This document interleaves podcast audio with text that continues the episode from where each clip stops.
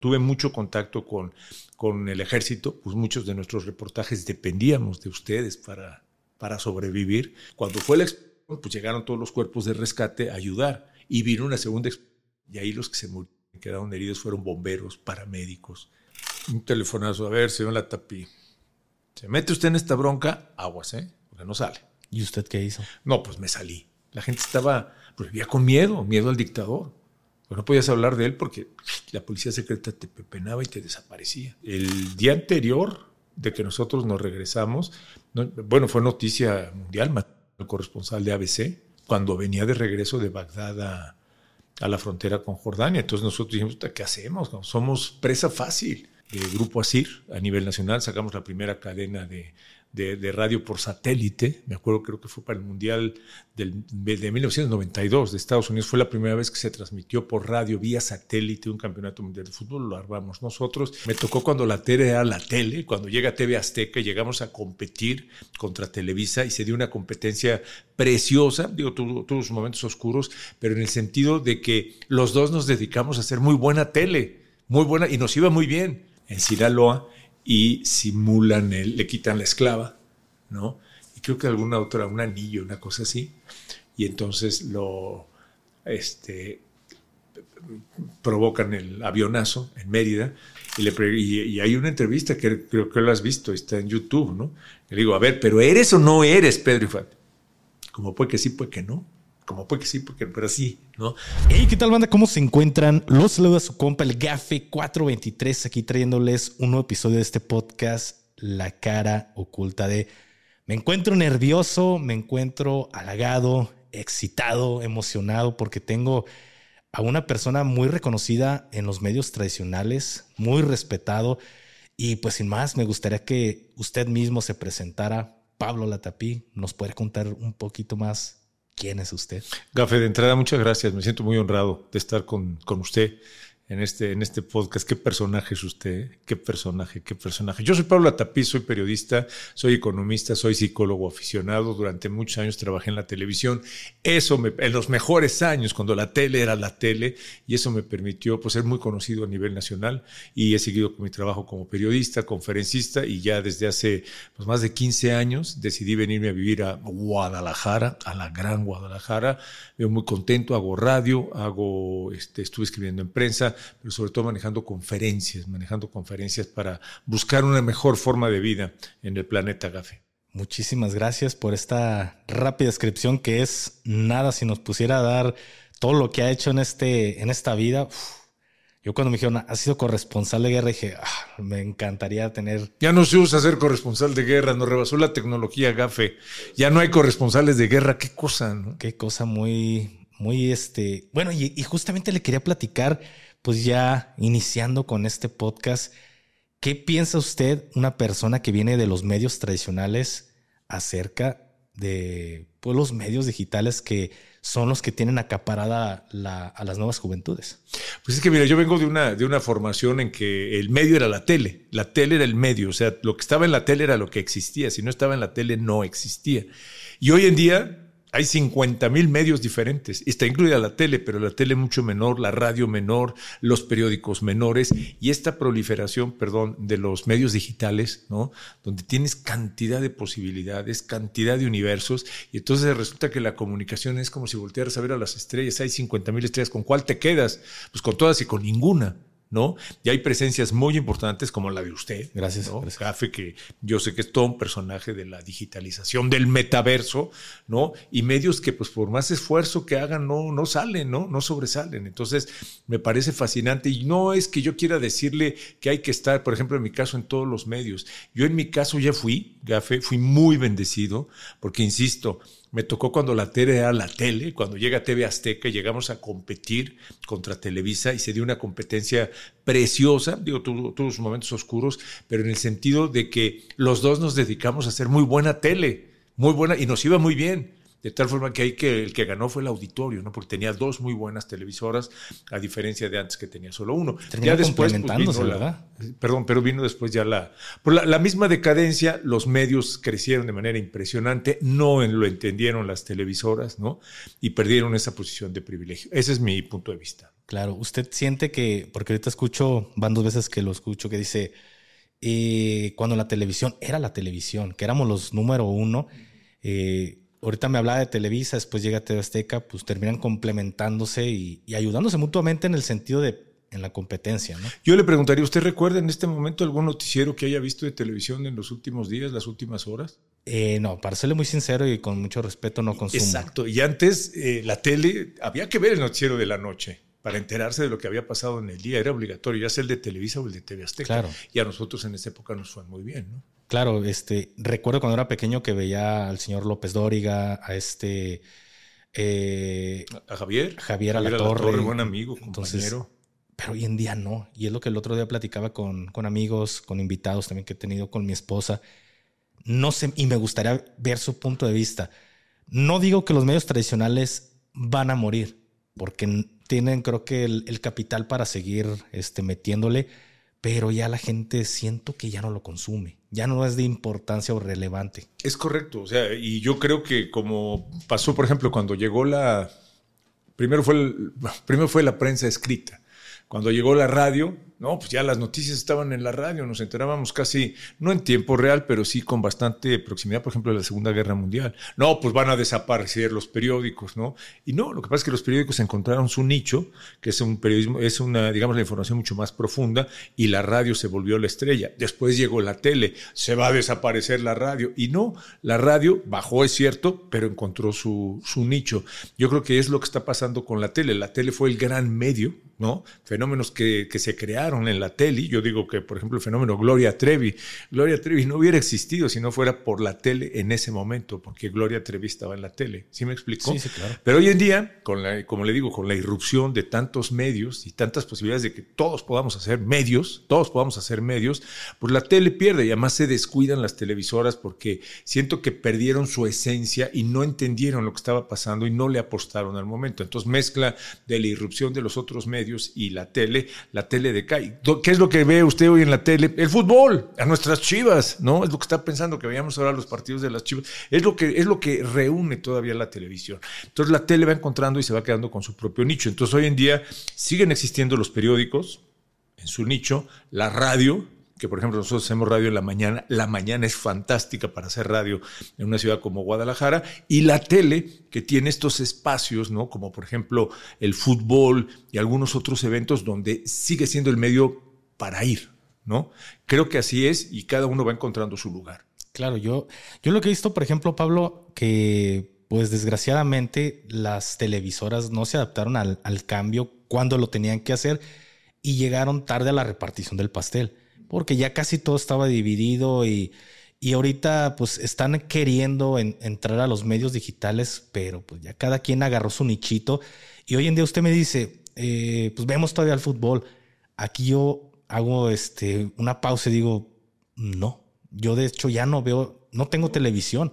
De hecho, tengo mis, mis pantallas en, en casa, pero todas están conectadas a internet Quiero ver un partido. Lo ve en plataforma. Así es, por, streaming. Ya. Pero ustedes de los afortunados que lo puede hacer. La, más de la mitad de la gente que vive en este planeta no tiene acceso al metaverso. ¿Estamos de acuerdo? o sea, somos un país de mayoría de pobres, de gente sin acceso a la digitalización. Esa es la gente donde está, donde está la televisión abierta. Ok, sí. ¿no? Hay, y respecto a lo de las televisoras, hay, es que yo creo que las televisoras, y, se justificaba, eran muy soberbias. ¿no? Hay una pregunta, yo le pregunto a usted, imagínense en la selva, ¿dónde se puede sentar un gorila de 500 kilos? Pues donde se le pega la gana. ¿Quién se va a meter con un gorila? Así era la tele. ¿Quién se va a meter con un par de gorilas de que nadie? Lo que pasa es que crecieron los demás y el gorila pues ya tiene que buscar. No sé si me explico. Sí, claro. y esa soberbia no la entendieron, no se adaptaron. Exactamente. y no es crítica por ya no estar ahí, porque todavía estuve muchos años después en la tele. Hice tele en Tijuana, hice tele aquí en Guadalajara, pero ya la tele desde, desde hace mucho dejó de ser. Dejó de ser el medio preponderante. Sí, y yo lo entiendo, porque no, no hay necesidad de la justificación de que no porque ya no esté ahí. Yo sigo adorando y amando a la institución como es el ejército mexicano, pero sí me doy cuenta de muchas cosas que están mal y digo, esto está mal. Y, que usted seguramente cuando estuvo en el ejército, que fue una, una, época buena del ejército, con ciertos, creo yo, como periodista se lo digo, rangos de honorabilidad, o sea, honor, que para mí es una palabra fundamental en las Fuerzas Armadas, pues ya no es lo mismo, ¿no? Claro. Entonces, pues ya le tocó a usted vivir esa época y ya fue, es irrepetible. Difícilmente el ejército va a ser como el que le tocó vivir a usted. Sí, de hecho, yo siento en lo personal, y no es porque diga, como yo ya no estoy, de hecho ayer platicaba con, con un amigo que me ofreció por ahí este, hacer un guion para una película. Y digo, no, güey, yo no me meto en esos temas. Porque al menos en el ejército mexicano tenemos esta mala idea de que no, después de, de mi adiestramiento ya todos fueron peores. El mío fue el último, el que fue el mejor. Entonces, es el problema que hay a nivel ejército mexicano, a nivel, a nivel Sedena, de que no, después de que yo me, me adiestré o me, o me entrené, pues ya no fue lo mismo, o ya ha, bajado el nivel. Entonces, siempre va a ser peor para las personas de, un ejemplo, los más antiguos. ¿A qué voy con esto? De que, pues, yo le podría decir, pues sí, en mis tiempos anduvimos al, al, chingazo, pero yo siento que la decadencia de las Fuerzas Armadas ha ido cada vez más en declive. ¿Por qué? Porque se ha perdido algo muy importante dentro de eh, el medio castrense, que es la disciplina. Entonces, yo soy muy honesto, pero hay personas, como ahorita usted me dice, no porque ya no estén en, el, en, en, tele, en TV Azteca o en los medios tradicionales, eh, pues ya les voy a atacar. No, simplemente se da cuenta de cómo es la realidad o cómo se está viviendo en la actualidad los Yo medios creo que sí es, ¿no? Y creo que un ejemplo muy bueno es la Guardia Nacional y lo que era la Policía Federal de Caminos, ¿no? En algún momento yo me acuerdo la Federal de Caminos era el top, era es más, yo cuando era este adolescente una de mis opciones era ser Policía Federal de Caminos, Gaffer. Digo, usted está muy joven, ¿no? Sí, claro. Era una Federal de Caminos, era la policía de las policías. Después se fue corrompiendo y después ya la volvieron militar, etcétera, y ya lo que era la Policía Federal de Caminos que yo conocí, que era lo más honorable en este país, ya no existe. Y fueron las circunstancias y mezcla de descuido por parte de las autoridades. Pero en fin, esos son temas que, que son, este, no sé, no sé, usted viene de ahí, ¿no? Pero, pero son temas que no conozco lo suficiente y no domino. Tuve mucho contacto con, con el ejército, pues muchos de nuestros reportajes dependíamos de ustedes para, para sobrevivir, ¿no? Este, pero, pero pues ya es historia. Eso ya fue, ya pasó, Gafé. ¿Cómo es que usted inicia en, en el tema de, del periodismo? Porque en realidad usted creo que estudió economía, ¿verdad? Soy economista, es la carrera aquí. Sí, fue mucho, estudié la economía por, porque cuando yo quería estudiar no había una buena carrera de periodismo en México. Realmente una buena carrera que dijera, carajo, me va a ser periodista esto, ¿no?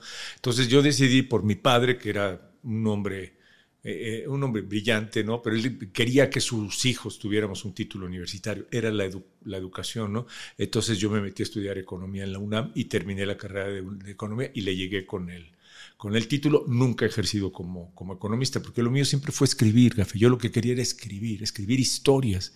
Eso es lo mío, es lo que me mueve. Entonces sí empecé, empecé en la industria editorial como reportero, como redactor, después salté a oficinas de gobierno, de prensa, de ahí me invitaron a, la UNAM, donde fui funcionario universitario un tiempo, pero de ahí me fui a Radio UNAM y ahí me cambió la vida, porque cuando llegué a Radio UNAM y empecé a ver lo que era la, la, la dinámica de los medios electrónicos, dije, de aquí soy de aquí soy, y me empecé a meter al tema de, de noticias, pero siempre atrás, usando una, una, posición más gerencial. Y así fue, fui subdirector de Radio UNAM, fui gerente de, de Grupo ASIR a nivel nacional, sacamos la primera cadena de, de, de, radio por satélite. Me acuerdo, creo que fue para el Mundial del, de 1992 de Estados Unidos. Fue la primera vez que se transmitió por radio vía satélite un campeonato mundial de fútbol. Lo armamos nosotros.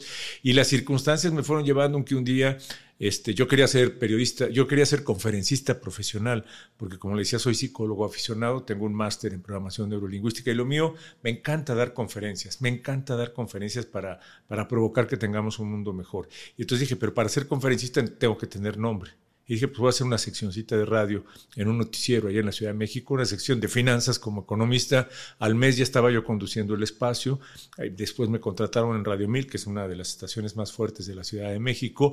Y un año después estaba yo sentado haciendo tele sin haberlo yo buscado. ¿no? Ya está. Acababa de comprar este, Ricardo Salinas la televisora, quiso cambiar todo, buscó gente, le pareció bien lo que veía ahí en ese la tapí, en el Radio 1000 y se lo trajo para conducir y duré 25 años ahí en la televisión.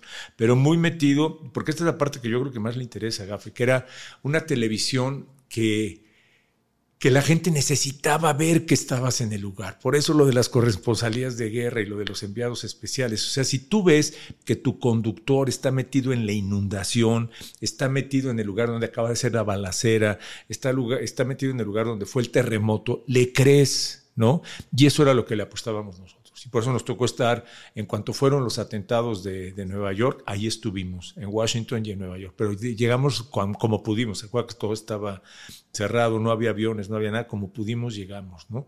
Y así estuvimos en muchos lugares, en explosiones, la explosión de Celaya, que fue trágica, un domingo al mediodía en un mercado, imagínense la explosión de un depósito de cohetes, fue una carnicería aquello, y ahí llegamos nosotros, porque era llevar lo que estaba pasando en ese momento a la televisión. O sea, ya usted veía, hoy ya lo puede hacer, porque con, con estos bichos, con estos bichos tenemos 3.495 millones de reporteros en, en todo el mundo que nos hacen llegar la imagen inmediatamente, ¿no? En esa época no, éramos nosotros a través de la televisión y del satélite.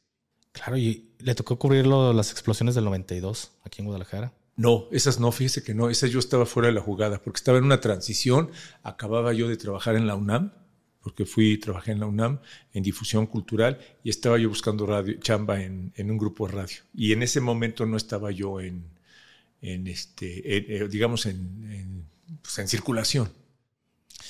Ahorita todo lo que me dice me pone a, pensar y a no. ¿Sí cree?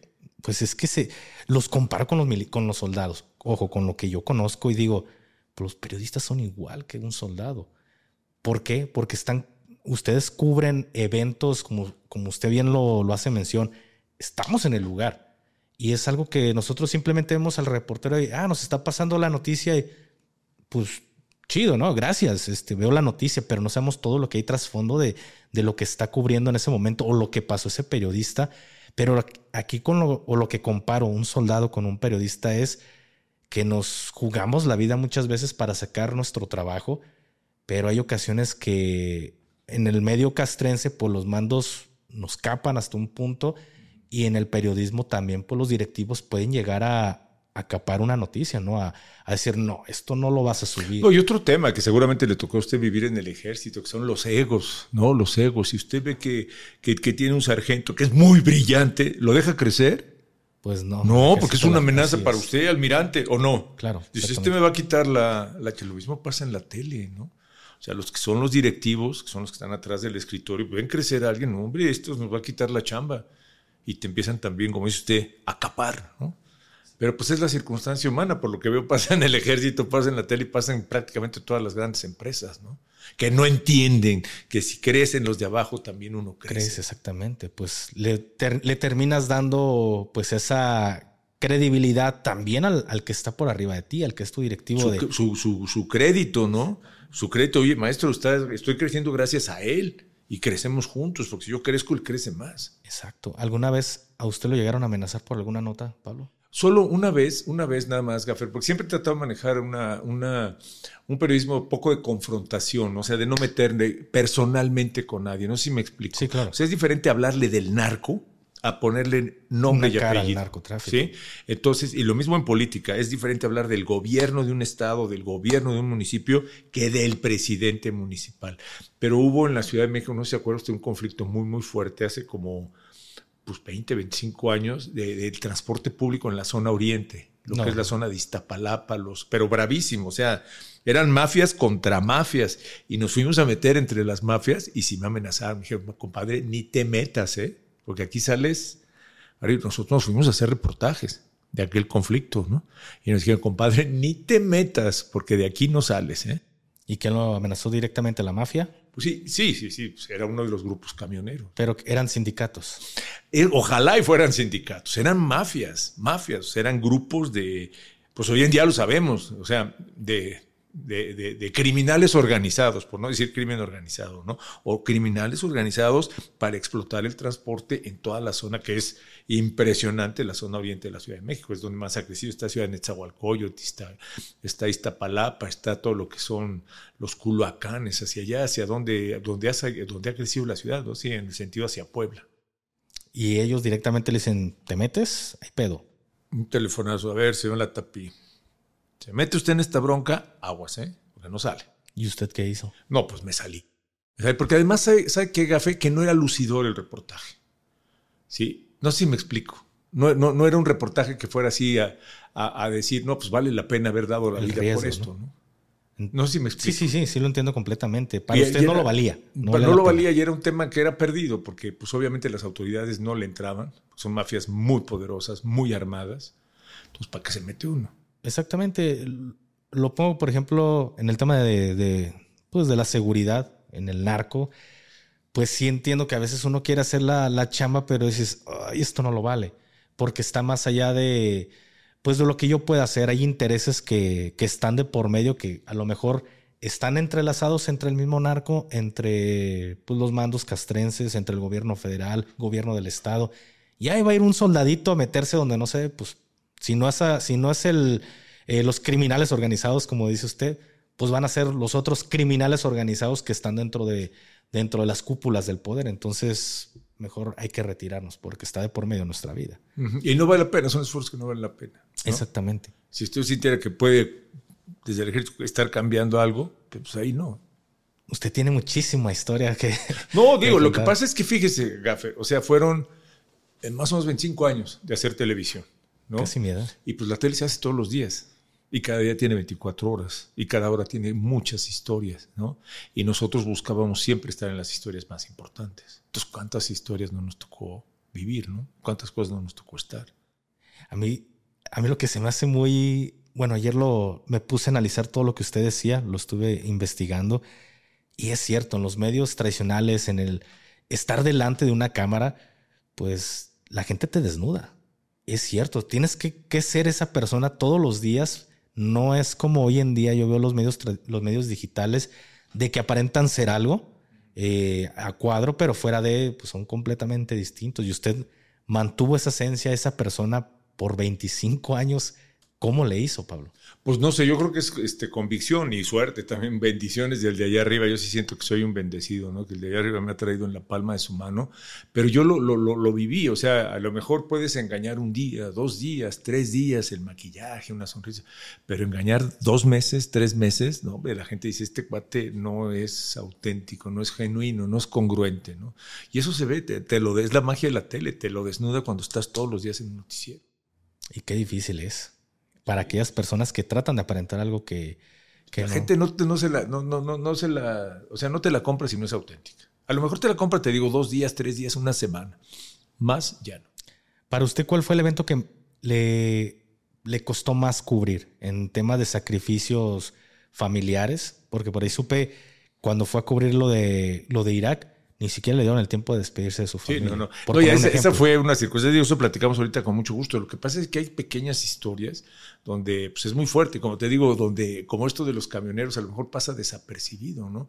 Pero yo me acuerdo que una de las, de las coberturas así más fuertes que tuve fue, este, digo, porque estuvimos en guerras, estuvimos una vez a punto de, de estrellarnos en un helicóptero sobrevolando el Popo, fue de los últimos vuelos que se pudieron hacer en helicóptero en el, en el cráter, ¿no? que todavía pasamos sobre el cráter del volcán, nos tocó una fumarola y nos aventó, ¿no? Gracias a la pericia de un, de un, de un ¿Piloto? Este, piloto de la Comisión Federal de Electricidad, uno de estos helicópteros chiquitos, ¿no? son como una burbuja de, sí, claro. de, de, cristal. Gracias a su pericia nos salvamos, ¿no?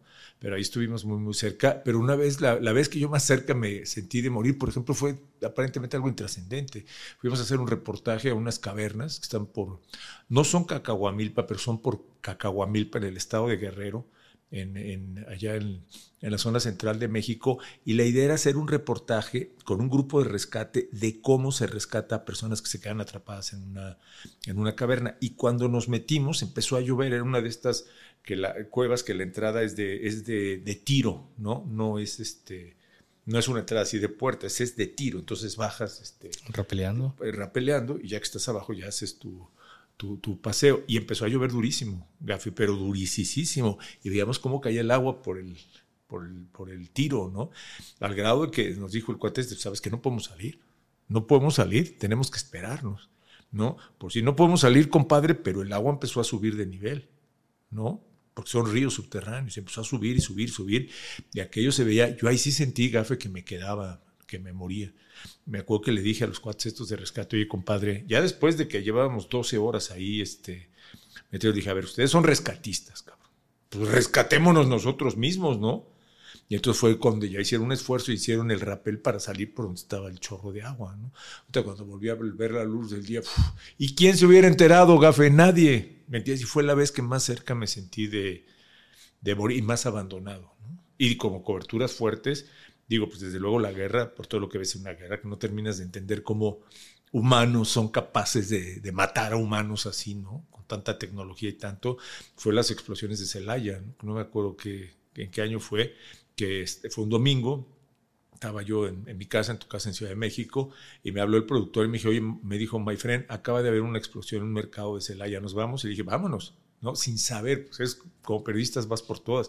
Y cuando llegamos, resulta que era el mediodía y había explotado un depósito de cohetes en el centro del mercado, pero fue terrible porque fueron dos explosiones. La primera fue, imagínate, junto a un puesto de carnitas, o sea, la cantidad de gente que había ahí al momento de la explosión, ¿no?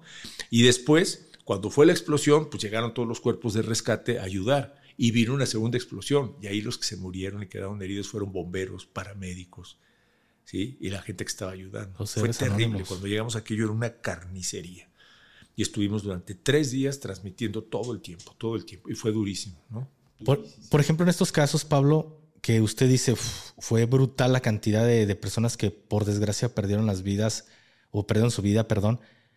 Eh, a ustedes como periodistas le dicen, a ver, hubo 500 muertos, por poner un ejemplo. A ver, Pablo, no vas a reportar que fueron 500. Acá la orden de la cúpula dice que reportes ¿Qué, qué pregunta tan interesante, Gafe, porque no me acuerdo. No me acuerdo si nos daban o no nos daban cifras. Nosotros estábamos en otra historia, ¿no? Estábamos en la historia del el bombero que perdió las, las, dos piernas. Me acuerdo que lo llegamos a ver al hospital y tenía todo el cuerpo quemado. Pues eso debe saber usted, quemado y la carne le supuraba, ¿no? O sea, imagínense que casi cada poro de la piel está supurando. Y que le pregunto, ¿no se arrepiente usted de ser bombero? Y dice, no, volvería yo a ser bombero. Man. Esas son las historias en las que estábamos. Sí, porque a mí se me hace algo, de repente veo, o yo veía que pasaba, tanto de nuestro lado como militares, en ocasiones había bajas pues castrenses y decían, no reporten medios este, eh, de periódicos, radio, televisión, no reporten la, cantidad de, fallecidos. Hubo heridos, pero no, no muertos. Entonces sí, sí me tocó estar en situaciones que perdí compañeros y en los medios decían, Bajas castrenses, ninguna. Eh, sicarios abatidos, tantos. Entonces, por eso le preguntaba cómo era, si a usted le tocó que le dijeran. Pues es, que, es que sabe qué pasa también en esas cosas. Yo me acuerdo, y ahorita haciendo memoria, cuando buscamos a las autoridades de Celaya, perdidas, mano, perdidas. Como los terremotos del 85 en Ciudad de México, se acuerdan las autoridades, quién sabe dónde estaban. No, y todavía no nacían. Bueno, ya lo sé, pero, pero no se acuerda que la gran anécdota es que ni el presidente ni el jefe de gobierno de la Ciudad de México aparecieron, ¿no? Y aquí yo me acuerdo ahorita que dice usted, buscamos al alcalde de Celaya y dimos con él hasta dos o tres días después en su oficina, un hombre ya muy mayor, que hablaba como político, pero y la explosión, compadre, y los muertos, compadre, y las familias, compadre. No, pues es que vamos, ¿me explicó? Claro, lo tomaba con una tranquilidad. Sí, mano, carajo, vengo de ver una carnicería, pedacería humana, compadre. Y tú estás con tus rollos políticos. Es que desgraciadamente todo termina siendo pues, por temas políticos, usted lo sabe, Pablo. Siempre hay intereses de, por medio qué y. Triste. ¿Cómo, nos jode? ¿Cómo nos jode eso, gafe? Exactamente. Pero fíjate qué buena pregunta. No me acordaba de esa parte, me acuerdo de la otra parte. De la parte de la, la fuerza humana de ver eso, ese, ese, ese espectáculo.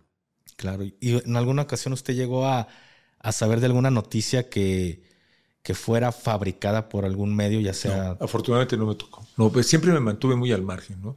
Yo sé que, que, por ejemplo, en la época de García Luna fabricaban muchas, muchas notas, pero yo ya yo no me metí a ese tipo de reportajes, ¿no? O sea, digamos que yo era conductor del noticiero, tenía que estar ahí todos los días y eventualmente salía a hacer reportajes, así reportajes como lo de Celaya o como lo de las inundaciones de, de este, creo que fueron en Tehuacán y en Tulancingo, ¿no? Que era cuando salíamos a hacer ese tipo de reportajes, ¿no?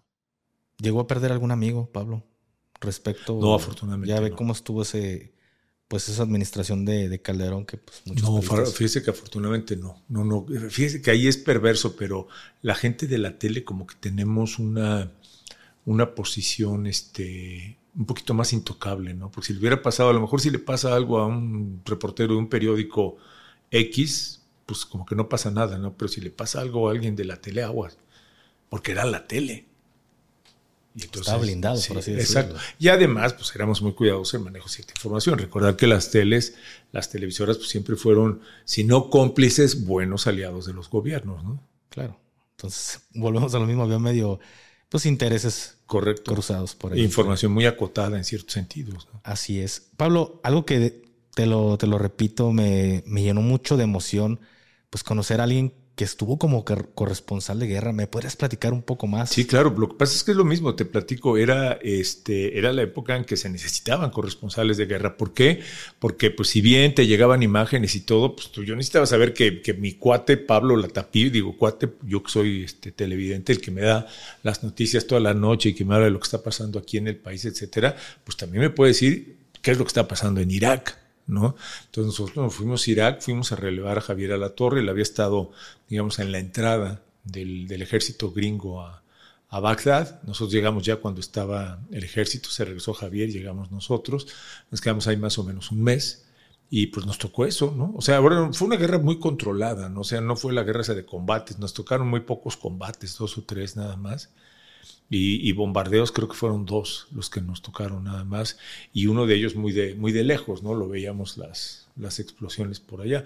Pero lo más fuerte de esa cobertura pues es un país en guerra, Gafe. Claro. Es un, porque no hay Estado de Derecho, ¿no? No hay ley. Y en todos sentidos, ¿eh? No hay ley. O sea, tú puedes robar, yo te robo esta botella, ¿qué haces, compadre?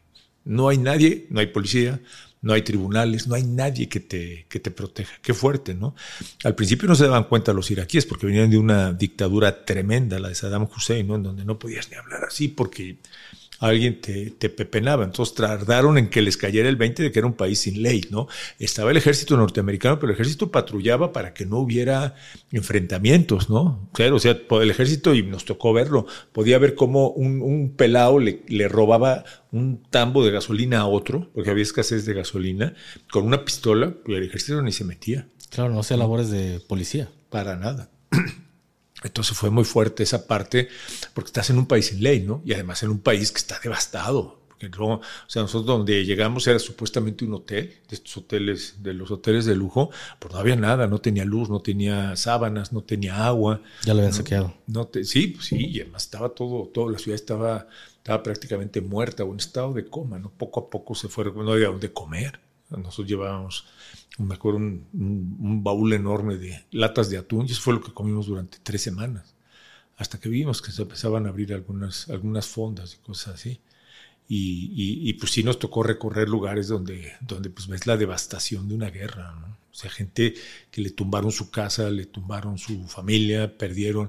Me acuerdo, hay una, hay una anécdota que yo cuento mucho de, de, un niño, un niño, nosotros estábamos haciendo un, lo platico en, mis conferencias, de hecho con esa hay una conferencia en TED, en TED de, donde hablamos de, un tema que llamamos el Wi-Fi emocional, que abro con esta anécdota, ¿no? Pero es, que nosotros estábamos haciendo un reportaje en un campamento de médicos sin fronteras, que son estos médicos voluntarios de todo el mundo que van a las zonas de, conflicto, digo, no cobran, son voluntarios, es como la Cruz Roja, a prestar servicios a la población. Y entonces este, nosotros llegamos a hacer un reportaje, había una, una médico española y llegó un, un, iraquí con un niño de 10 años que tenía la columna vertebral totalmente destrozada por el, ¿cómo se llama? no fue propiamente la bomba, sino la onda expansiva. La onda expansiva. La onda le destrozó la columna. Entonces, ¿te imaginas la cara de dolor y de terror del niño? Porque para él, él no, periodista mexicano, ¿qué diferencia tiene con un soldado gringo? Son invasores. Estos vienen a, no sé si me explico. Sí, sí, sí, claro. Son cosas muy fuertes. Y el dolor, un niño de 10 años con ese dolor, y el papá con su hijo de 10 años en, brazos, la columna vertebral totalmente destrozada. Tratamos una vez también de, de usar nuestro privilegio como reporteros. Había, es que fue perverso también. Había una zona en Bagdad una zona, porque el resto sí te podías mover bastante bien, en el sentido de que no había retenes ni, ni cierres, ¿no? Estaba la ciudad destrozada, pero te podías mover. Hicimos reportajes de algunos cuarteles que habían destrozado, etcétera. Pero había una zona que algo pasó en esa zona, Gaf, porque estaba totalmente acordonada por el ejército, pero por fuerzas de, de élite del ejército, y no, no dejaban entrar a nadie, a nadie, a nadie y era como que era, había sido una zona residencial o algo así. Y entonces yo me acuerdo que nosotros llegamos y, este, buscamos a la Cruz Roja para que la Cruz Roja ayudara a personas que querían entrar a ver qué había pasado con sus familiares y estuvimos a nada de entrar, a nada. Pero nos dijeron al final que no y nos mandaron a todos a volar. Pero algo pasó ahí en esa zona. Nunca supieron qué, qué fue. No, Nada más no hablábamos el árabe, entonces este, nos medio comunicábamos un poquito en inglés, en francés, teníamos un intérprete que había sido un profesor de, de, de, lenguas occidentales en Siria y era el que nos echaba la mano. Claro. Y Pablo, llegaste, a veces esta pregunta podría ser tonta, pero a veces nos toca, a veces no nos toca. ¿Llegaste a ver la muerte de frente? Pues fíjate, más que verla de frente, sí sentirla muy cerca, que estábamos en peligro, que estábamos en mucho peligro. Y curiosamente no fue en los combates ni en, ni en, este, ni en las coberturas. Fuimos a, a, Tikrit, por ejemplo, que era una ciudad muy, muy violenta en ese momento. Fuimos a Babilonia, la famosa Babilonia, que estaba ya tomada por el ejército, por el ejército gringo. Pero curiosamente, cuando más peligro sentimos fue cuando veníamos de regreso, Gafe. Y te platico por qué. Porque, como te decía, los árabes, los iraquíes malandros, por así decirlo, se dieron cuenta que no había ley y que podían robar como quisieran. Y sabían que nosotros, pues no traíamos tarjetas de crédito, porque no podías, no, ¿quién te iba a recibir una tarjeta de crédito? Entonces sabían que traíamos este, nuestros viáticos en dólares. ¿no? Y, la distancia, o sea, obviamente no había aviones, el aeropuerto de Bagdad, pues, ¿te acuerdas? Pues quedó inutilizado por los, bombardeos. Se tardaron meses, si no es que años, en, rehabilitarlo, en que volviera a volar un avión a Bagdad. Entonces, la única forma de entrar a Bagdad era por tierra. Unas carreteras buenísimas. Pero ¿qué te gusta? Carreteras de 6, 7 horas de la frontera de Jordania hasta Bagdad. Entonces era la única forma, nos fuimos perfecto, pero al regreso, al regreso, pues los árabes ya se habían dado cuenta, ya empezaba a bajar la guerra, varios periodistas ya se estaban regresando, pues es terreno fácil, maestro, los agarras en la carretera, no hay vigilancia, no hay nada, los robas el día anterior de que nosotros nos regresamos, bueno, fue noticia mundial, mataron al corresponsal de ABC cuando venía de regreso de Bagdad a, la frontera con Jordania. Entonces nosotros dijimos, ¿qué hacemos? Somos presa fácil, presa fácil. Además, pues obviamente nuestra camioneta tenía sus maskings que decía este, prensa, press, ¿no? Para que, para que no, pues dices, o sea, qué obvios somos, ¿no? Y fíjate lo que hicimos, ahí planeamos la estrategia porque íbamos, íbamos un buen periodista amigo, Pablo Iriart, que ahora conduce programas de radio en esa época que estaba en el periódico Crónica, gran, gran amigo que nos tocó coincidir allá y nos regresamos nos regresamos juntos, fue salir el viernes, que es el día sagrado de los musulmanes, ¿no? Y entonces al salir el viernes, salimos tempranito, tempranito, ellos están en sus ritos. Así es. Y entonces no había halcones en la carretera y nadie, nadie, nadie se dio cuenta, pero si veníamos, pues, el día anterior habían matado a, al corresponsal del ABC, del ABC, ¿no? Sí, la, subieron a manejar. Ah, pero ahí sí, pero ahí sí sales, sales con la adrenalina a tope, porque sabes que estás en zona de riesgo y de riesgo mayor, porque te van a matar ahí, ¿quién? Digo, sí, serás nota al día siguiente, a los dos días, pero ¿y ahí? ¿Qué pasa, compadre? En medio del desierto, en una carretera, en Irak. Qué fuerte, qué fuerte una situación de, de este tipo. Y ahorita que hablas sobre las carreteras, le tocó alguna situación, un artefacto explosivo improvisado, que usted supiera que algún corresponsal llegara a pisar este tipo de artefactos? minas no nos tocó. Estaba muy reciente la, invasión. Si de poner minas, yo creo que las pusieron después. y, recordar que, Irak era una dictadura, era una dictadura. Saddam Hussein tenía el control de todo, de todo. Entonces no necesitabas tener minas. La gente estaba, pues vivía con miedo, miedo al dictador. Pues no podías hablar de él porque la policía secreta te pepenaba y te desaparecía. Era una dictadura que nos cuesta trabajo a veces entenderlo, pero es una situación muy difícil, muy complicada. ¿Y cómo fue para usted, Pablo, a lo mejor en el, en el sentido, digo, emocional, vaya? Estás en la cuna de la, de la civilización, pero quizá no lo disfrutas. No, bueno, pues sí te conmueves, ¿no? Porque estás ahí justo en la antigua Mesopotamia, Gafe, ahí en el río Tigris y, el Éufrates. ahí mismo estás, eso es Bagdad, ¿no? Claro. Babilonia, los jardines colgantes de Babilonia, de las siete maravillas del mundo antiguo, ¿no? Claro, devastado, ya desierto, pero sí te conmueve cuando estás ahí, desde luego. Y piensas eso. Pero, digo, no, no le dedicas mucho tiempo, ¿no? O sea, me acuerdo que el primer día que pudimos medio comer, fue una, una pequeñísima lonchería que abrió en la orilla del, del, Tigris, ¿no? Del río Tigris, donde nace la, la, civilización de la antigua Mesopotamia. Y pues sí fue emocionante, ¿no? Decir, oye, coño, carajo, estamos comiendo donde nació la civilización. Pero sí lo pensaron en ese momento. Sí, claro, sí, sí. Porque yo me tocó ir a, muchos lugares de, la República Mexicana, pero pues iba en tema de, chamba. Entonces, sí, de repente llegaba a pasar de que, ah, mira el Cristo de las Novas, ah, qué bonito la foto, pero no pasaba de ahí. Ya cuando salgo del medio digo, ah, conocí muchos lugares, nada más no los disfruté porque iba en situación de trabajo. No me puedo imaginar estar sentado en la cuna de la civilización y no estarlo disfrutando porque quizá te estás cuidando de, un ataque, pues no sé, de una guerrilla. No sé, no, no me imagino qué pasaba por su cabeza. No, estábamos tranquilos, no, no, no te preocupes, estábamos tranquilos, ¿no? O sea, porque el país, esa parte de Bagdad estaba, estaba muy lastimada, pero tranquila, ¿no? Era, digamos, una parte bastante central, un poquito turística, abandonada desierta, ¿no? Entonces era, era, era tranquilo y además estaba muy cerca del hotel, entonces la teníamos, digamos, visualmente dominada. No había mucho peligro, aunque ahí muy cerca sí a Javier la Torre le tocó una balacera, justo ahí en las márgenes del río Tigris. Creo que ahí en esa parte de Bagdad se convirtió en la Green Zone, donde estaban hospedados ustedes, o era... No, no, no, la Green Zone era otra, estaba más donde estaba este lugar que te platico que no nos dejaron entrar. Okay. Ahí estaba la Green Zone. Pablo, te lo digo porque a mí me pasa. ¿Cómo, cómo es Pablo Latapí después de haber conocido la muerte tan de cerca, no solo en Irak, sino en toda su carrera este, periodística? ¿Cómo es para ti ver la muerte? ¿Quieres que te diga una cosa? No te das cuenta, mano. No sé si te pasó a ti en el ejército. No te das cuenta. O sea, no te das cuenta porque no te das cuenta de que estás, estás, este, estás trabajando con la muerte. No te das cuenta.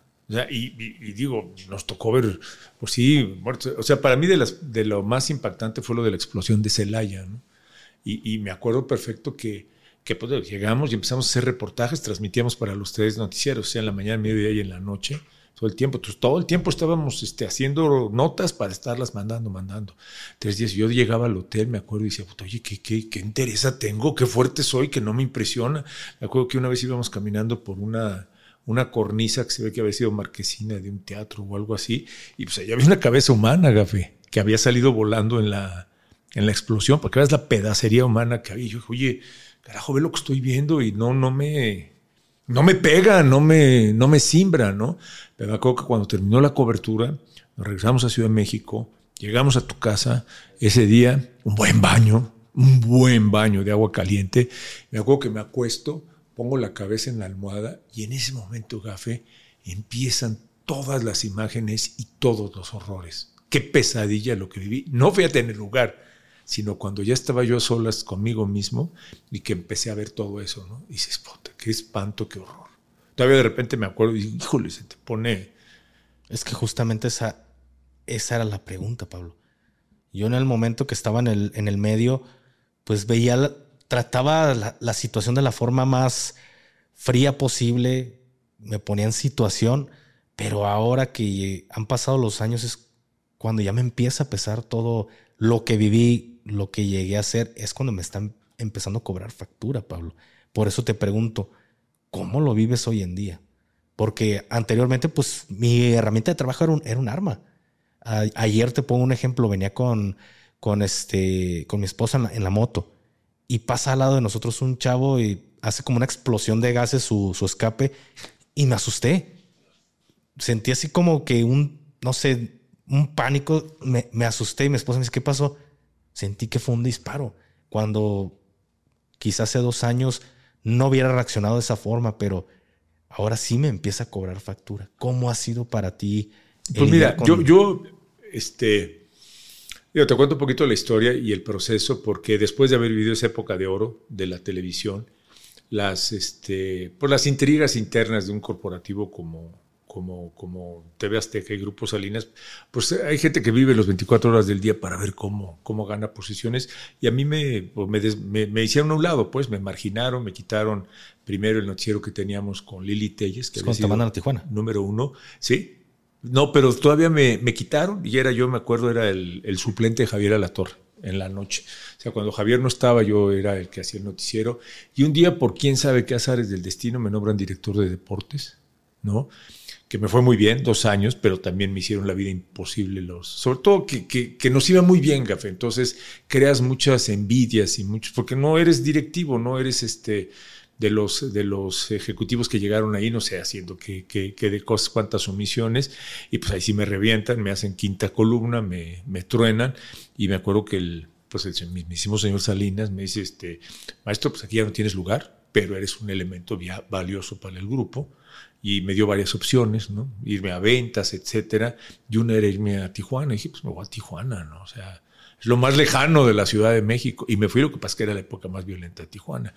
Pero entonces ahí, ya como, como, como periodista, con la fama que habíamos tenido, empezamos a trabajar un proyecto. Poco a poco se fue dando de, de que se llama Los Buenos Somos Más donde las ciudades, esa ciudad que estaba tomada por el crimen organizado y sobre todo por el miedo, la gente tenía mucho miedo, empezar a hacer cosas con la gente, platicar con ellos, saludarlos, y se fue recuperando Tijuana, café, se fue recuperando Tijuana. Y hoy Tijuana es otra, sigue, sigue habiendo mucho crimen organizado, muchos malandros, balaceras, pero la gente ya no abandonó su ciudad. Y no fui yo, fuimos muchísimos, muchísimos que le apostamos a recordarnos todos los días que los buenos somos más y que no podemos perder nuestras ciudades. ¿No? Que no las podemos por miedo dejar las ciudades, porque si tú las vas abandonando, ellos van ganando más posiciones. Por ejemplo, un ejemplo que a mí me impresionó mucho, seguramente tú conoces Tijuana, las playas de Tijuana, son preciosas, o sea, son playas mediterráneas y es agua fría, pero son extendidas, son una chulada de playas, estaban abandonadas, la gente ya no iba a la playa porque había de estos, este, picaderos, ¿no? Donde la gente se está inyectando, droga. Entonces, mientras menos iba la gente, pues había más malandrines y mientras más malandrines, menos iba la gente, ¿no? Y se recuperó la playa. Poco a poco, digo, con acciones, me acuerdo que hicimos una campaña de limpieza de la playa y cosas así de que la gente reconociera su playa de Tijuana. Sí, me, me tocó algo similar en Torreón, de que pues, los parques, todo estaba perdido y, y el mismo ejército apoyaba con estas campañas de que pues ya era, ya habíamos recuperado esta, estos terrenos que habían sido ganados por, por el crimen organizado. Entonces fue algo, eh, se lo digo en lo personal, fue algo, un logro muy importante para nosotros ver niños peloteando en una, en una cancha Recuperarse los espacios naturales, sociales. Felicidades, Gafne. No, muchas gracias. Y de, y de, igual forma. Y aquí yo le puedo, se lo pregunto con mucho respeto. ¿Qué siente usted de estar en la, en la cúpula quizá de pues, noticieros nacionales a caer a un, a un tema de un noticiero pues local, como lo pudo decir. No, pues fue muy fuerte, porque el ego te pega muy fuerte, te pega muy fuerte. Digo, yo afortunadamente ya había tenido mi buen par de cachetadas en, en, mi carrera, porque, por ejemplo, ese ego y ese sentirte Juan Camaney me costó matrimonio con, con pues, la mujer que había sido el amor de mi vida, ¿no? Que no lo supimos manejar ella y yo, que es la madre de mis hijos, los quiero, adoro a mis hijos, ¿no? Entonces eso dice, te ubica, ¿no? O sea, yo pensé que éramos una pareja eterna, ¿no? Y ni más. Entonces te vas, te vas ubicando, ¿no? Y pues ahí fue llegar, yo me, decía, ¿por qué no renunciaste? ¿Por qué no mandaste a la fregada a TV Azteca, Grupo Salinas? Te están, te están exiliando, cabrón. Yo, pues la verdad es que en ese momento tenía yo dos hijos estudiando en Estados Unidos. Ni modo de decir, ¿sabes qué, mijito? Pues regresen. Entonces, puta, te apechugas y me quedé en Tijuana. Y fue muy afortunado haberme quedado en Tijuana. Terminé adorando Tijuana y Tijuana me quiso mucho también. Porque por lo que... Por esto que hacíamos de, platicar, estar, y entonces te ubicas y, entiendes que tienes que estar cerca de la gente. Lo tuyo no es estar ahí en la pantallita dando noticias, es estar cerca de la gente. La gente necesita el contacto con la gente. Y eso es lo que seguimos haciendo aquí en Guadalajara. ¿no? Traemos estas conferencias del Wi-Fi emocional ¿Qué es eso? Acércate a la gente, haz cosas positivas, haz cosas cercanas que ayuden a la gente a ser mejor. Se puede recuperar esta posición que tenemos de que el país está prácticamente tomado por el crimen organizado y que se ve irrecuperable la situación por cantidad de circunstancias, ¿no? Se puede, se puede empezar a revertir un poquito en nuestro entorno, en nuestro entorno. Claro. Y eso es lo que le estamos apostando en este momento, Gafe. Y aquí también, Pablo, pues ahorita me hablas de, me mencionas a tus hijos cinco hijos, me parece que cinco, Es un clan, es un clan, porque son los míos, los de mi esposa y los de la otra. Un día te cuento por qué. Eh, por ahí, este, tengo entendido que tienes, creo que es uno de los más chicos. No, eh, sería de los medianamente grandes. Ok, es el, es el empresario. El que cayó en una situación de, adicción al. Es, es, enfermo, padece de alcoholismo y es tremendo, porque es un caso de alcoholismo muy, muy severo. O sea, es cuando entiendes que el alcoholismo no es un tema de voluntad o porque le gustó la borrachera, es una enfermedad. Y como enfermedad te pega y te destruye, ¿no? Y el que es víctima del alcoholismo empieza a tomar y se pierde, lo pierdes, lo pierdes. Es increíble que alguien tan inteligente y tan querido veas cómo está ya perdido, deja de hacer todo, se pelea con el mundo, con todo. Es, es horrible, es horrible. Y todos desafortunadamente tenemos cerca a alguien que padece de problemas de alcoholismo o de drogadicción. Es increíble la cantidad. Y es una enfermedad, Café. Usted puso una clínica, ¿verdad? Mi esposa y yo, y como parte del proyecto para echarle una mano a él, fue este, en su proyecto, en su proceso de recuperación abrimos una clínica en Cuernavaca, donde mi esposa y yo estamos muy presentes, ya todos los fines de semana, casi todos los fines de semana, me voy a, a Cuernavaca con mi esposa para estar ahí, chambear, y afortunadamente eso nos ha ayudado a tener varias historias de éxito. Y, afortunadamente, pues mi hijo, eso no se cura, ¿no? Pero creo que en este momento, como dicen, solo por hoy, solo por hoy, ahí va, en su proceso de recuperación. Pero es una clínica que yo creo que hay que dar a conocer, Gafa, y te agradezco la oportunidad de platicar de ello, porque creo que es un esfuerzo muy padre. Te cuesta, te cuesta, porque pues eso no es, privada, no nos ayuda a nadie, afortunadamente.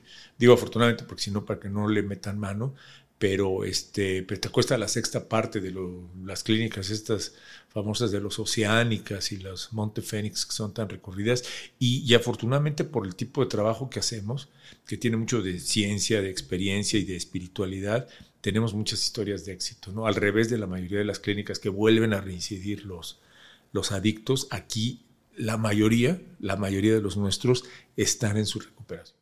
Y para usted emocionalmente, ¿cómo ha sido tener esta clínica y escuchar todas esas historias de vida que van llegando día a día a su clínica. Es que es horrible, es muy fuerte porque te identificas y además es muy difícil porque estás manejando algo que pues la gente, primero cuando tienes un familiar alcohólico no lo quieres reconocer y lo escondes, ¿no?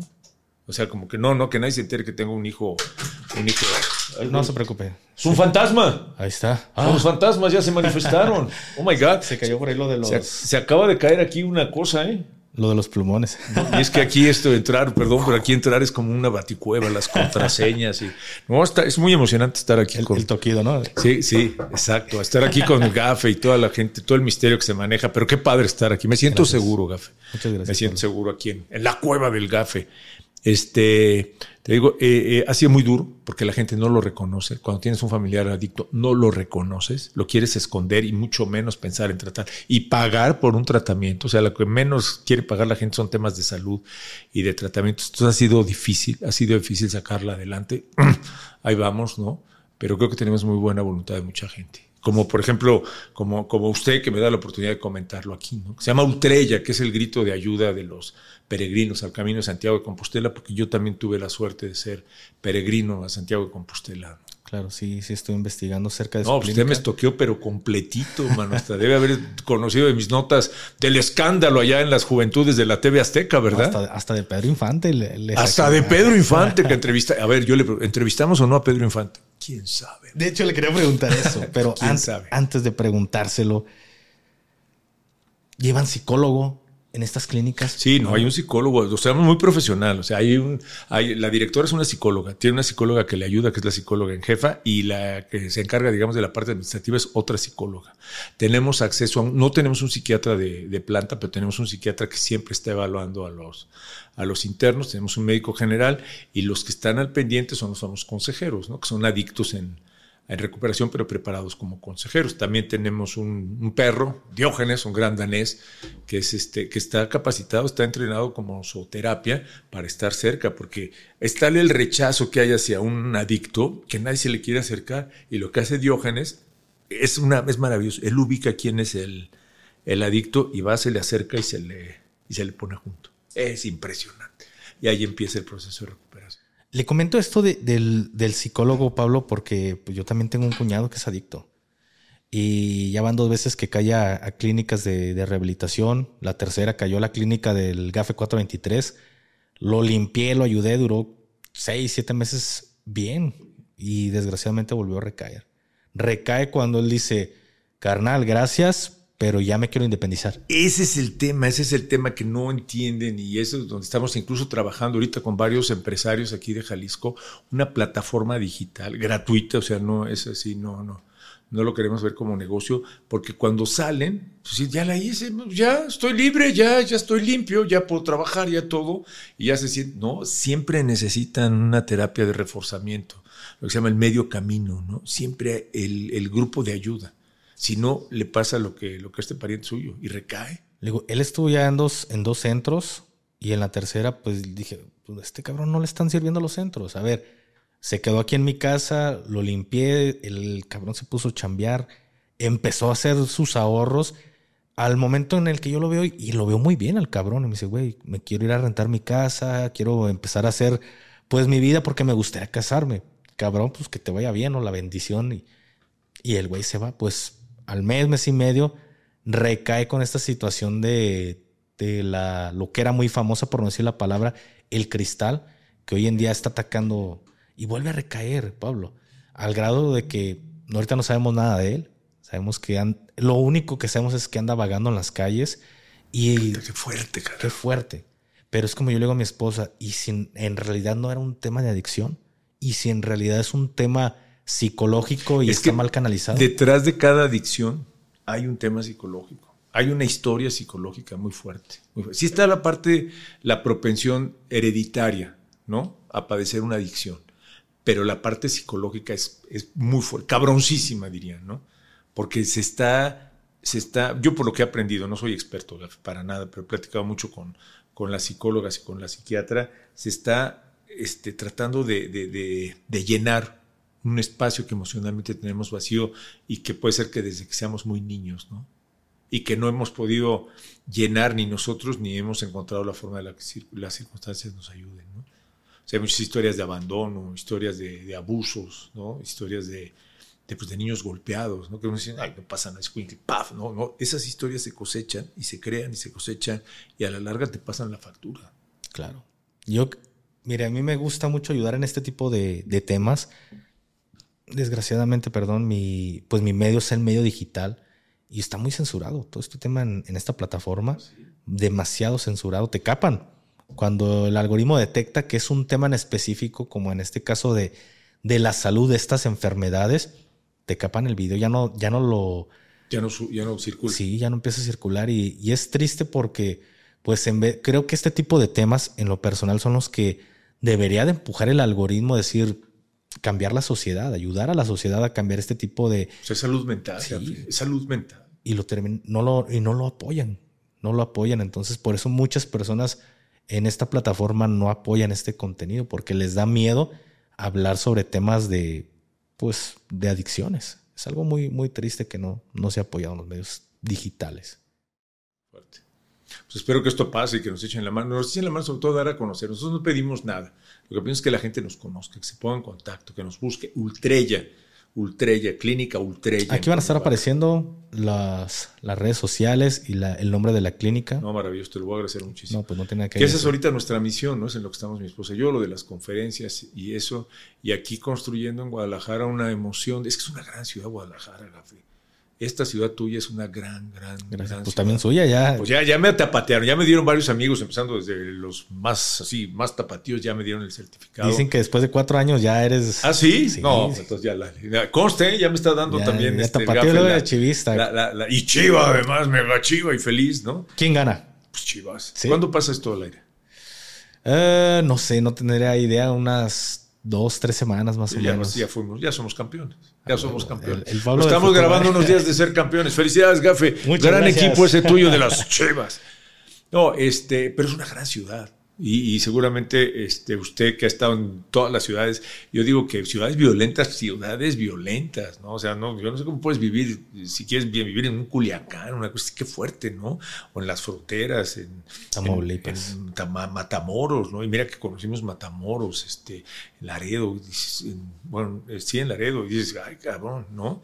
Y Guadalajara es una gran ciudad, es una gran ciudad. Tiene un tamaño que ya la convierte en una metrópoli. ¿No? Es cosmopolita porque aquí ya hay gentes de todo el país y de todo el mundo. Aquí ya hay, te encuentras hindúes, te encuentras coreanos, te encuentras chinos, ¿no? Desde luego muchísimos gringos, europeos que ya viven aquí en Guadalajara. Y, es una ciudad que por clima, por, por intención, por este pique que existe con el centro, con Ciudad de México y con los regios de, de Monterrey. Es una ciudad que muy hecha para adelante, muy hecha para adelante. Las nuevas generaciones están empujando muchísimo. El tema del emprendimiento es una ciudad que se mueve con un dinamismo impresionante. Entonces estamos apostando a crear una emoción alrededor de eso y por eso la llamamos la Gran Guadalajara, ¿no? Porque el día que nosotros sepamos que esta ciudad se mueve en la misma dirección, no la para nadie, Gafe, no la para nadie. Es que desgraciadamente creo que eso es lo que nos hace falta, Pablo, el, el jalar todos a la par y cambiaríamos, no sé. Pero se puede, y es lo que estamos tratando de hacer. Y estamos platicando con mucha gente, damos pláticas, etcétera.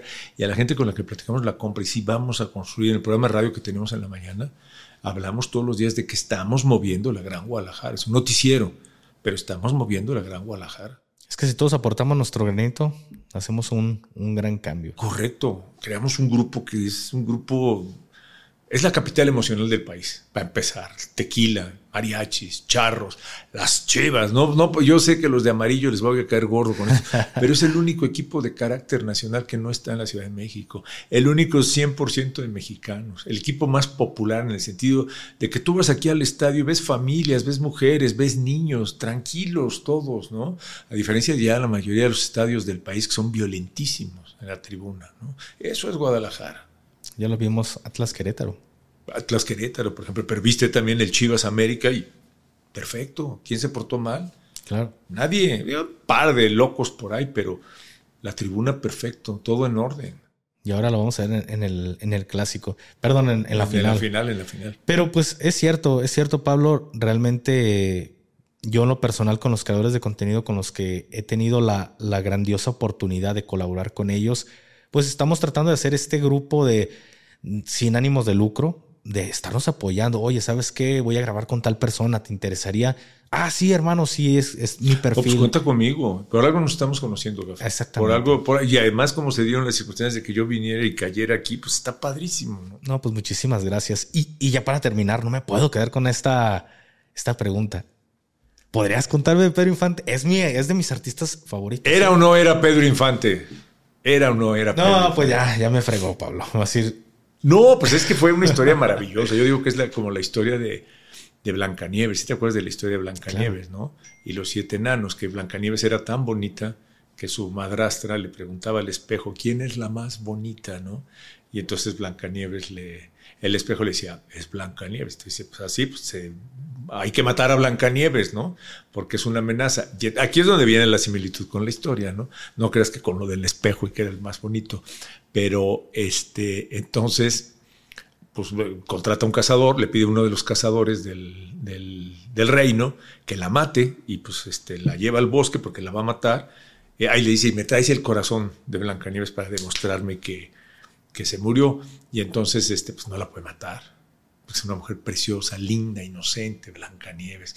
Y dice, sabes que te tengo que abandonar aquí en el bosque, pero desaparecete, y es cuando va a dar a la casa de los, de los siete enanos. Aquí la, historia, ya, este, ya este, la referencia. Se supone, dice por lo que estuvimos platicando con varias personas, que a Pedro Infante andaba, este, pues ahora sí que teniendo romance, romanceando con la esposa del hijo de un expresidente. Le andaba pelando el diente, ¿no? Espero feo, feo. Pues es que era el galán, era el de moda. Pues imagínate, Pedro Infante. Todavía tú, Gafe, y yo, o sea, yo me soplé todas las películas de Pedro Infante en blanco y negro y fui muy feliz. Para mí es de los grandes personajes, pues este, por la mujer aquella feliz. Y cuando se entera el expresidente, ah, ah, era aquel, aquella época, dice, ah, me lo matan, a este me lo matan, me lo desaparecen ya. Y se supone que le pide a unos de aquellos viejos judiciales que lo maten, ¿no? Y entonces van los judiciales y le dicen, ¿sabes qué, Pedrito? Tenemos órdenes de matarte, cabrón entonces, este, pero pues eres, eres Pedrito, ¿no? No te podemos matar. Desaparecete, compadre. Escóndete, desaparecete. Y entonces se supone que Pedro Infante se va y se esconde en, en Sinaloa y simulan, el, le quitan la esclava, ¿no? Y creo que alguna otra, un anillo, una cosa así. Y entonces lo, este, provocan el avionazo en Mérida, donde se supone que va Pedro Infante con dos, este, con sus dos pilotos, pero él le encantaba pilotear. Dicen que el avión venía cargado de contrabando, que no alcanzó a, despegar, cae y se estrella, ¿no? Y se, incendia y se mata Pedro Infante. Y como prueba de que se murió, o sea, para identificarlo, está la, esclava de oro y un anillo. Creo que es un anillo, ¿no? Pero la esclava sí. Y entonces ahí está la prueba de que Pedro Infante. Pero se supone, y ahí viene la historia, que Pedro Infante fue y se escondió allá en un pueblito en, en Sinaloa, que una señora lo, lo, recogió, le dio de comer, etcétera, y pues que ahí estuvo escondido porque lo buscaba, o sea, si se hubieran enterado que vivía, lo hubieran matado. Y muchos años después, porque Pedro Infante creo que se murió en 1956, 57, por ahí así, muchos años después, cuando nosotros estábamos en la tele, aparece un personaje que se llama Antonio, Antonio Pedro, Pedro, que es igualito a Pedro Infante, canta como Pedro Infante, hace aquellos gestos de Pedro Infante, y pues se llama Antonio Pedro y se empieza a correr el rum rum de que es ese Pedro Infante que no se murió, que está regresando. Sí, se ve y se mueve como Pedro. Eh, pues exacto. Y me acuerdo y le preguntábamos, estaba yo con, era mi compañera Rosa María Castro, una gran periodista que también, ella desapareció de los medios por, por ese tema que te digo de los egos de los, de los directivos. Y, le, y, hay una entrevista que creo que lo has visto, está en YouTube, ¿no? Le digo, a ver, pero ¿eres o no eres Pedro Infante? Como puede que sí, puede que no como puede que sí, porque, pero sí, ¿no? Ya después se murió, ¿no? Hay todo un movimiento de gente que dice que sí era, que fue un complot, que fue un complot, ¿no? De hecho, si te acuerdas, hay un, uno de los seguidores que fue y le llevó una carta al presidente López Obrador para que desenterraran el cuerpo de Pedro Infante y le hicieran pruebas de ADN con sus familiares para demostrar que sí era, que Antonio Pedro, sí era Pedro Infante, que no se había muerto en el avionazo de, de Mérida, ¿no?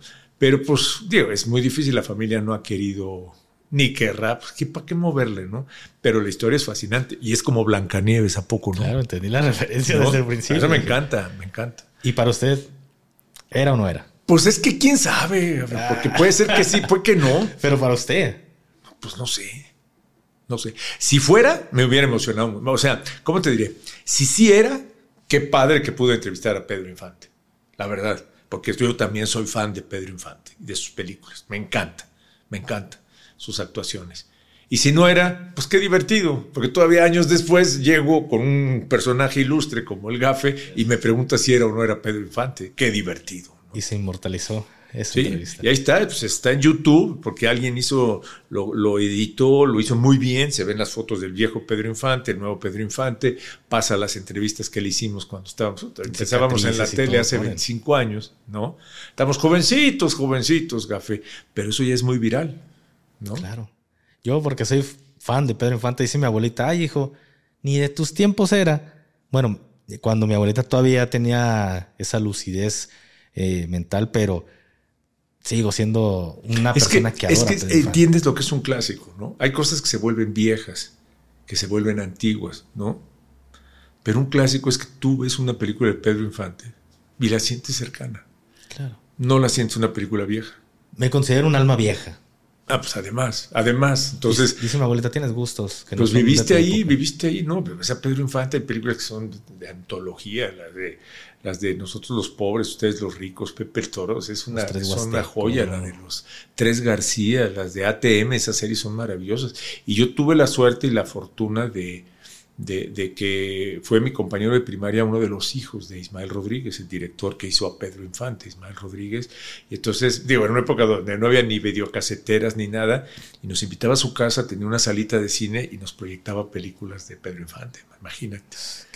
y conocimos a don Ismael Rodríguez. De hecho, cuando se murió fuimos de las pocas personas que fuimos a acompañarles. Porque, o sea, no sé qué pasó, que la gente no peló mucho que se estaba muriendo don Ismael Rodríguez, el el, gran director de cine que hizo, que era el hombre detrás de Pedro Infante.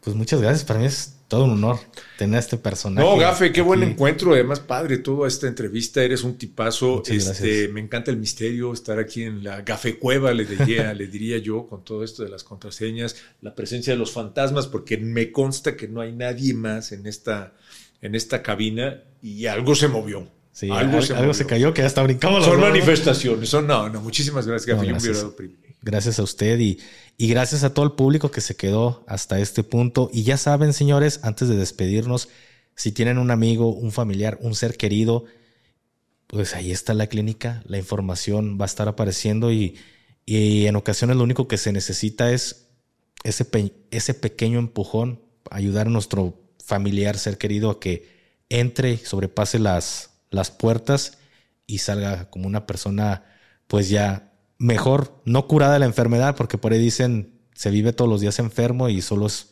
un día más lo que estamos buscando. Entonces, gracias Pablo por, por habernos dado la oportunidad. muchísimas gracias. Un honor y un privilegio. Gracias a todos. Fui muy feliz, muy feliz. ¿eh? Muchísimas gracias. Y de verdad, muy, muy agradecido y un honor haber conocido a, a tan célebre persona.